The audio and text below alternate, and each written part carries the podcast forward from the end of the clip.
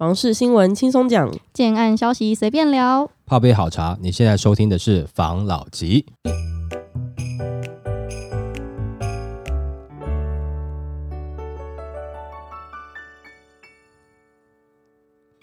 关心你的房事幸福，我是房老吉。我是大院子。我是茶汤会，今天我们来聊聊，之前不是有讲过豪宅的限贷令吗？然后很多案子就是因为豪宅的限贷令会卡住，部分的格局可能会销售不了，因为它的价格超过了。然后我之前有想说，豪宅限贷令是不是可以抑制房价的起涨嘛？建商要控制在限贷令以下，才有办法让案子顺利销售。但是好像没有这么一回事。今天来跟大家分享个新闻，豪宅限贷令缰绳拉不住新案涨势。豪宅现代令紧箍咒管制房市与逾十年。根据国泰房地产指数报告，现代管制来的十年来，全国房价从二字头跃升到四字头，甚至逼近五字头，新案的涨幅超过九成。但这段期间，豪宅管制门槛却下调一千万元，贷款成数更从五成降至四成。房产业者指出，此举只是让双北市甚至房价飙涨都会区的换屋族更难换屋，反而无法管制所谓的高总价真正豪宅。那根据指数调查，现代令上路十年来，除了双北市以外，其他的五大都会区，包括了桃园、新竹、台中、台南及高雄的涨幅都是一倍起跳。以主要的都会区新建案总价分布来看，新竹地区总价三千万元以上，占比达四十五点九 percent。若加上复数个车位，就会逼近或是突破四千万元限贷门槛。那专家指出，豪宅的房贷的确会影响部分的换屋族群，但对于真正富裕人士反而不会造成影响。那就会有建商，因为他只能压低平数，或是把大平数切成两户，让每户的总价能够压在限贷门槛以下，最后再透过合并户成交躲开成数管制。他这个新闻呢、他有写到，就是台北的蛋黄区价格一平都一百五十几万、一百六十几万，他只是要换屋而已、哦，五十平就变豪宅了，所以贷款根本贷不下来。建商那个把它分割成两户，这个很聪明。对啊，以前也有这样子啊，可是这样子，他第二户贷款不就不能贷了吗？那夫妻分开啊，啊，哦或者说找别的人头啊。当然，这个夫妻分开还有一些底下的操作啦，这个我们就不讲了，不要去教坏。他刚先讲嘛，就是说现在豪宅令的这个下达，它没有影响到那些有钱人去买这些豪宅。那如果你要影响有钱人买豪宅，你应该是限买令，而不是限贷令。我问你啦，你今天跟我讲说，我告诉你一件事情哦，哪一天郭台铭来跟我借钱买房子，我一定不会借他。你讲这话不是白痴吗？有钱人不用借钱，对嘛？我就一定不借他，我看他还买不买得起豪宅。讲话不是蠢话吗？张忠谋哪天要是跟我讲说哈，他要跟我借钱买房子，我一定不鸟他。你买得起吗？买得起对啊不对？你说那限贷令就是针对到谁？很简单嘛，你又不是张忠谋，你又不是郭台铭，你买那么贵干嘛？就这种感觉，就是说嗯你不是超级有钱的，你买小一点。觉得限贷令只有针对这样的人，所以真正的豪宅是谁在买？是有钱人在买嘛？有钱人他又不跟你借钱，那那个豪宅边边的是谁在买？你可能是换屋，一不小心你可能是不错的中产阶级，比较高端一点点中产阶级，你只是因为要换屋的需求，你就不小心越线了，所以你贷不到钱啊，你会抗议。可政府又怕另外一件事情，那如果我把限贷令这个调金额调高了，那你建商就是会把价格开上去嘛？那之后下一波的年轻人又会觉得说，哇，房子好难买，怎么涨成这样？然后有的人买的哇超贵，再来就是可能政府也不希望这么多的资金全部投资在房地产内嘛，就比较少资金去其他产业去了嘛。你没有实际的产业一些资金挹注的话，可能产业就会衰落嘛。这样子中产阶级要摸到那个豪宅令的边的人，不是很可怜吗？那也没办法，因为他也不是多数啊。有这样的状况，他一定是少数，你也没办法，你总是得要讲一个金额，不然说啊，为了你，让我调高一点，那、调高一点，我为了你能够买，就当我调高了以后，就害了更多的人，其他人要买房子，价格更高，因为建商把这个价格调涨了。那你会说，那那是建商的问题啊，政府你要针对他，你帮我调高啊，到时候政府又说你不要买那么贵嘛，因为是你的问题啊。当你我调给你，让你可以贷款比较高的时候，建商会跟着调啊，你说那是建商的问题，那我现在不调不就好了吗？那就只是你的问题而已了。那当我调了以后，建商还会调，也会变成是我政府的问题，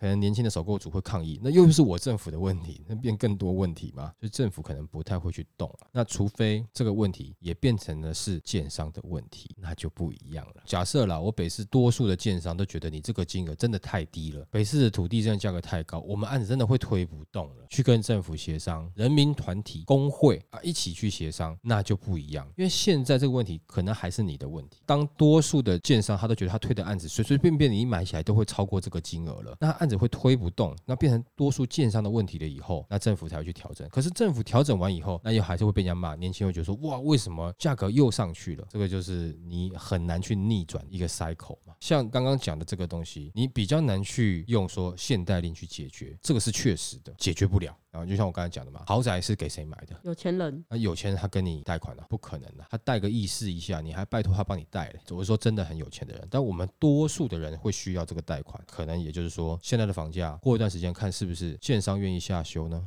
的地主愿意下修他的地价，那让其他人买得起，我觉得这就是他现在的难度了。要避免这件事情，但你建商在规划的时候，可能可以避开一些平数的问题，好去解决嘛。其实你看现在在聊这个限贷令，豪宅能不能调上去？可是现在整体市场的状况，我们这样来分析一下，好不好？二零零二年就今年 Q 二跟 Q 三的一个比较，好了不好？台北来讲，没有，其实它的增减率哈是有增加二点二四，新北呢有一点九八，桃园一点六六，这个都还好，但是新竹的增加率是高达了九点三八 percent，有点高哦。因为其实在六都加上新竹来看，它是最高的。然后再来台中是增加五点零五 percent，台南是增加五点八九 percent，但是。是高雄是这七个城市里面唯一减少，它变成负的二点四二帕。整体的台湾现在看起来成长是三点三二帕，所以你可以看到前一则新闻不是还讲说你要投资你要选择是竹北还是青浦吗？一个你是园区工程师来讲的话，你这样子看的话，不是让你很清楚你要选择新竹吗？那再来是你去看一下它的单价的变化好了，但它这个统计是整个城市啊，包含预售屋跟新城屋跟中古屋全部的平均值啦。以北市来讲呢，现在的。平均的单价是在七十四万一平，那新北呢是在四十三万，桃园二十四万，新竹三十四万，然后呢台中二十九万，台南二十一万，高雄二十二万。那你会觉得，哎，刚刚看到这个里面，桃园二十四万跟新竹三十四万，怎么看起来跟我们预期的不太一样？甚至台中二十九万，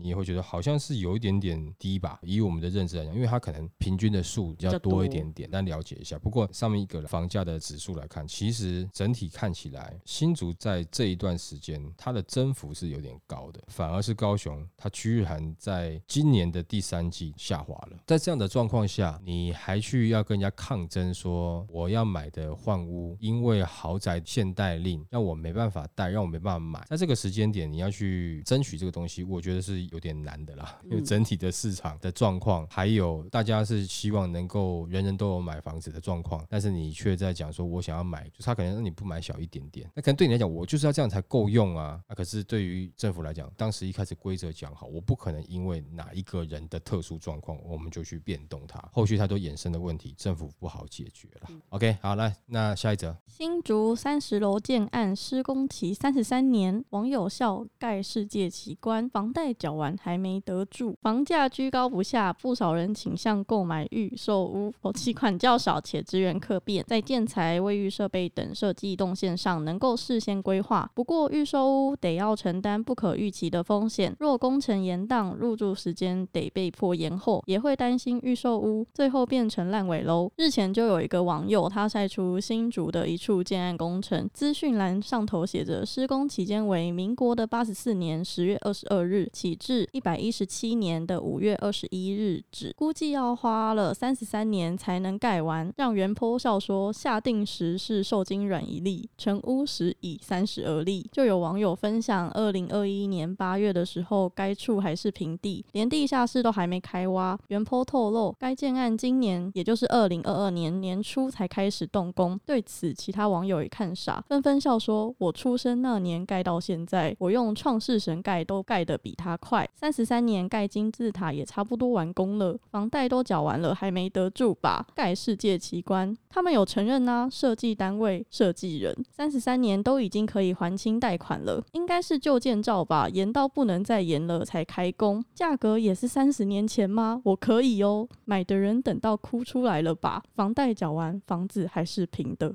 那个三十三年的案子，我疑似好像知道它在哪里，因为我前阵子去年还前年吧，我去新竹动物园玩的时候，我在旁边有看到一个围起来的工地，感觉就还没有动作，它就是一块围起来很大很大一块的地，几乎跟新竹动物园同样面宽的一块地。然后我刚才上网去看到那个现在施工这个图，那就是那块地啊，一模一样啊，新竹去年开的案子吧，很大的案子。嗯嗯嗯。这个案子很不错，它案名里面也有“新竹”两个字嘛，对不对？对。哦，好，第一个啦，就是那个案子好像是在申请建造的时候是八十二年，好像就在申请的。当时八十四年的容积奖励好像有些变动，所以他就一直在做设计变更嘛，然后一直变更到最近这段时间，他才确定，然后才开始卖嘛，嗯，啊，就也卖的不错嘛。但是一个问题啦，因为你会觉得说很奇怪，那八十四年的建造现在还可以用吗？这个是合法的啦，哦，就他可以卖，他就是合法的啦。但是为什么合法？个人也是觉得的好奇啦。难免一不小心又往新竹棒球场这个方向想去了。我为什么现在讲新竹棒球场？就是是不是跟一些政府单位有做一些私下并且良好的沟通呢？啊，因为有做一些比较良性的沟通，特别良性的沟通。但这是自己个人乱猜想了，我们也不要去多做。但是我们大概知道，就是说这个案子是哪一个案子？建造这么长的时间，我也是觉得有点好奇啦。但是我们知道的是，它中间有好几。次的设计变更啦，哦，就一直变更、变更、变更到后来才开始卖嘛。那但网友讲的这些，有些我就觉得很好笑了，就是哎，三十三年，难道是那个建设公司老板自己开始开挖，有没有一个人挖，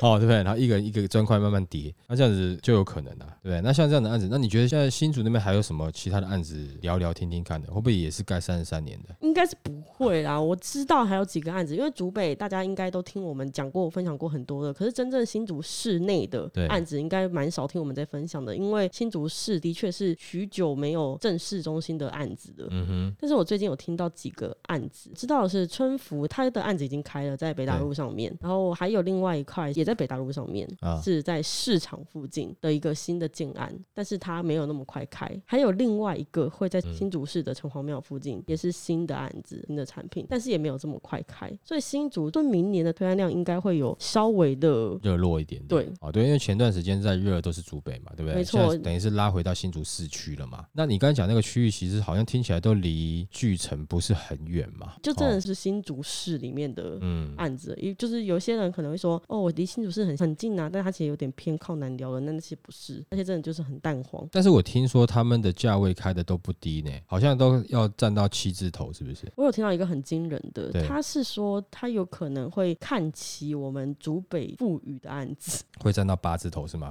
九视图那不便宜耶。可是我觉得新竹市来看，我不知道啦，因为我可以感觉的是，园区的这些工程师哦，蛮喜欢关心路那一带，或是竹北、关埔，好像也还可以。对，就是 Costco 那边嘛。我知道是因为我之前有一个知道的一个朋友在那边卖房子，然后他说 Costco 那边其实在一开始在卖的时候，一七一六年的时候没有那么受欢迎，房价也没有关埔来的高。关埔在炒的时候，Costco 一直起不来，应该是因为跟那边的整个街道那个氛围有关系，因为它就只有。Costco 啊，然后跟后面加了一个好像迪卡侬还是什么东西，那就那两大在那边。那现在价格是有起来了，但是之前价格一直起不来。但那个区块我自己感觉它有点像车道，就车流速度有点快了，所以有它的难度啦。但是它的后面一点点我觉得还 OK 啊，只是说那段好像蛮常塞车的啦。我刚刚讲的是，好像工程师都喜欢这一些区域大于他们喜欢旧的新竹正市区，感觉上是这样子。反而你新竹的市区部分都是新竹。在地在买的，但新竹在地也有工程师啦。先不讲说七八十这个金额，这一些的中小企业主或是在地老新主，他能不能够买得下去？那先看他能不能接受这样子的数字。因为你前段时间新竹没有推案，也就是说新竹市区那个时候的价格都还在四十几万一平，你现在突然推一个新案，给他增加了二三十万，甚至增加了四十万，会不会让人家觉得有点太可怕了？我觉得这个是要考虑的。再来就是正新主，就老新主人，他会不会认同这个价格？讲实在话啦，你是老新主人，那你会知道，那以前那边是市场的区域，他认为的核心区域不是在那边。虽然说没有错，现在已经整个移过去巨城那边了，可是他会觉得说这个价格有点太高。然后再来是，如果说你是在地新主人的工程师，要买在那个区域的，我觉得你把价格拉到这样子，跟竹北这样一看，他还是会觉得是不是有点太高？你拉的一样哈，跟主北的均价一样，我觉得可能都需要一点点的努力的。嗯但是你拉的到竹北的最高单价的话，那我觉得这个可能会有一点点的难度，因为毕竟竹北是它也发展了十年了嘛，不管它是街道是比较宽的，再来是它那边的住户，其实讲实在话，真的多数就是园区人。可是你在新竹市区的话，它不一定都是，所以竹北形成一个聚落，就是好像科技人住宅区的一个聚落，是有一段时间的。这段时间，新竹市旧市区，你一下要把价格拉到这样子，我觉得它在销售上面一定会有难度。有知道一个案子，就是价格拉太高了。，对，的确现在遇到一些状况。在民族路，也就是靠近巨城商圈很近，开嗯车大概五分钟内就可以到的案子，它开价就蛮贵的，它开价是六十三到六十九，然后听说来人状况不是很好，但是那一个建设公司其实是蛮知名建设，就是每次开案都创高价对，但是每次开案都很多人排队，但这一次就是看起来真的有点状况。花铁路了，因为这个真的是应该讲啊，前面中间没有价格的酝酿，你可能听到别的地方在炒，但是我周遭没有这种感觉，但是突然推个新案，可能价格就高个二三十万，就涨了将近快一倍去了。那我觉得需要一点点时间啦，也不是说完全没有机会，只是说你需要点时间。我知道你会涨价，但你没有跟我讲你涨一倍啊，涨价了，涨几趴哦，我们涨。一倍，这种感觉就会有点吓到了。那吓到人家就会退嘛。这种有时候是循序渐进的。你一下买的那么高，人家会不会觉得说，哎，你这个是傻子啊，买那么贵？大家都会想要看一下嘛。如果说你又是在旧市区，我刚才讲，比如说一些中小企业主啊等等的在地人，他也会去看嘛。哎，这到底是不是符合这个价位？他就会算了嘛。我觉得他需要一点点时间啦，感觉上这是会需要时间去拉长，把这个价格能够到这个位置啦。或讲实在话，新竹市区拉到这么高，有点难。它也没有一个量出来，就零星的这样不咚不咚不咚，就很很难造成市场的那种。因为竹北它现在有个状况，它就是有点像是它有一个造镇计划的感觉嘛，整个的热啊对，然后再是它整个的街廓的环境是不一样啦。再怎么样讲，新竹老市区的人其实还是有一定的实力啦，但是有实力归有实力啦，能不能认同这个价位，这是另外一回事啦。所以这个我们就后续再看看下去。好，如果真的有开了，我们有消息再跟大家说。好，OK，来下一则。Q 四房市进入冷静期，房市专家铺三 D。低量、低种、低姿态。台湾房屋集团内部统计的交易行情，观察了二零二二年十月的房市的价格的变化。七度的交易量从十月对九月是微减了三点三趴，价增了四点四趴。和去年的同期相比，七度的交易量年减了九点九趴，价增了六点七趴。那根据这一个状况呢，这个警长就表示，国门现在虽然开了，疫情对于民生的影响也趋缓了，但是因为升息以及股汇市的震荡，交息的房市的买气，买方出价也越来越保守。不过低利的环境也支撑卖方的价格，导致买卖双方的价格没有交集，也降低了交易量，让房市进入了冷静期。那现在房市虽然是冷静，但是它不是冷却哦，因为第四季的市场呈现了三低的趋势。第一个是交易量走低，区域天花板价的预售屋交易量会首先降温；第二个是卖方姿态放低，股汇市波动下有资金需求的卖方会放大它的溢价空间；第三个是着眼低总产品，首购等自住族群因为受限于升息的压力，还是会以蛋白区高 CP 值的低总中古屋为优先的选择。那因为房市现在呈现短空长多，十月的房市表现短期受到了房价高档、通膨压力尚未缓解，民众对于经济展望转趋保守等影响因素，所以现在股市一泻千里，许多股民的资产都缩水了，加上环境的景气偏冷，连带影响民众实质购买力，买方加价无力，观望气氛重而拉长购物的犹豫期，使得近期购物需求持续的下降，产生需求递延的现象。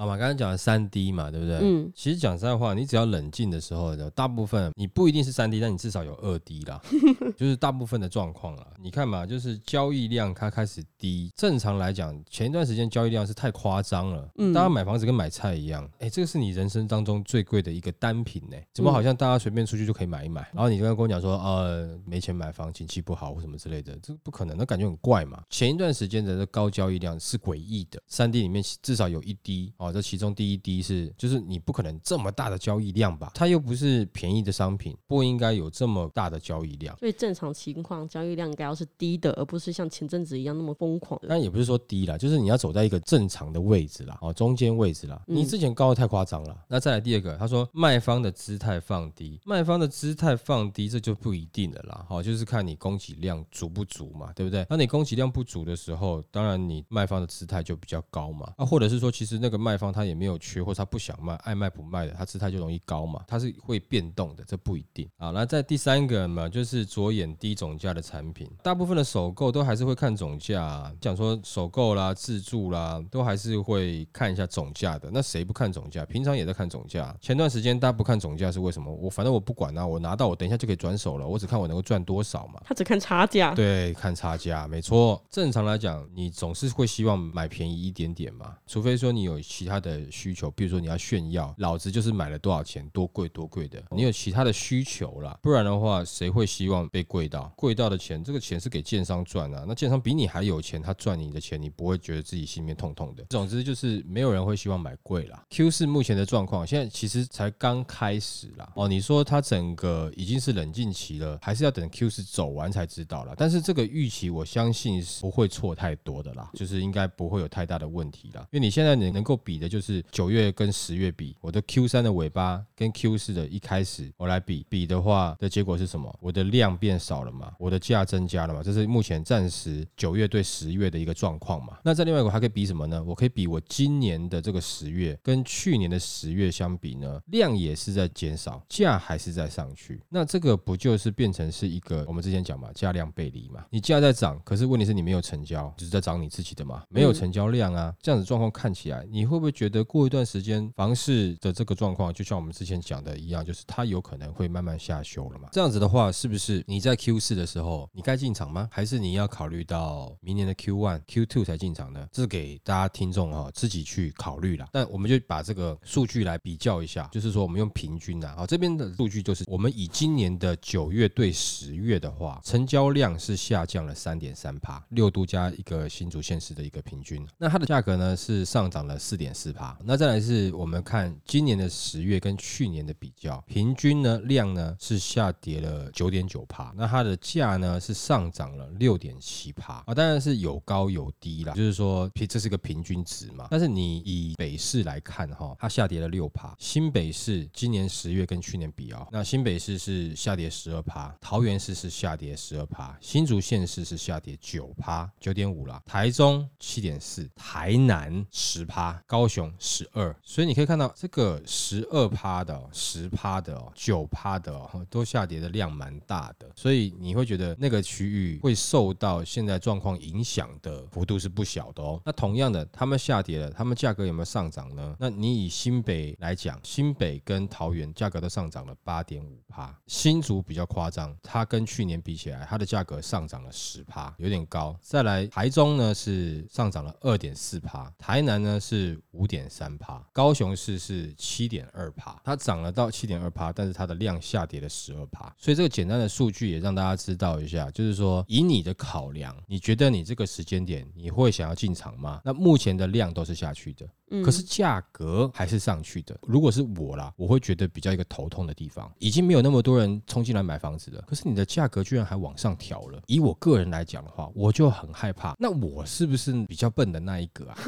大家都冷静下来了，就你不冷静。哎，就是我会有这样的想法嘛？对，所以我通常我就可能会缩手了。那当然这是因为你依照数据上面去讲，但是有没有个案发挥特别好的？有时候还是会有。譬如说你看到哪一个案子，真的觉得，呃，这个案子是跟其他比起来特别棒的啊！你买下去的时候，其实它价格不是特别便宜，但是也许它的未来，不管是上涨力道，或者是它的生活机能的变化，或者你个人对这个区域的喜欢，你会觉得哇，加倍的更好，就看个人运气。我们现在这边只能讲说，大部分的状况，平均的状况，你是这样看，那会不会有各区域的个案表现特别不一样的？我想会有，应该讲说肯定会有。那你一群坏人当中，一定还是有一个好学生嘛？就是只是开玩笑个举例的，不是说是他们是坏人，好不好？他一定会有一两个，一定是还表现不错，但是这个你就要花时间去看、去找、去感受，而且那一两个比较好的，也不一定是对你比较好，也许你可能另外一个案子对你来讲特别适合，但是不过你以这样整体状况来看，就以我个人来讲，我会比较怕怕，就是说，哎，他们都已经没有人要买了，你价格还是涨上去，到底是为什么？我现在去买是因为我比较单纯，哎，对，哎，你跟我讲两句，我就相信了，我就会担心这个。那这个东西，这个数据就给大家做个参考，大家可以思考一下。你这是变相叫大家明年考虑的。没有没有，我们不能跟人家讲说，哎，你要干嘛要干嘛，带风向嘛，我们用数据讲一讲嘛，对不对？数据会说话，对，用数据稍微讲一下。这个数据也造成我有某些看法嘛，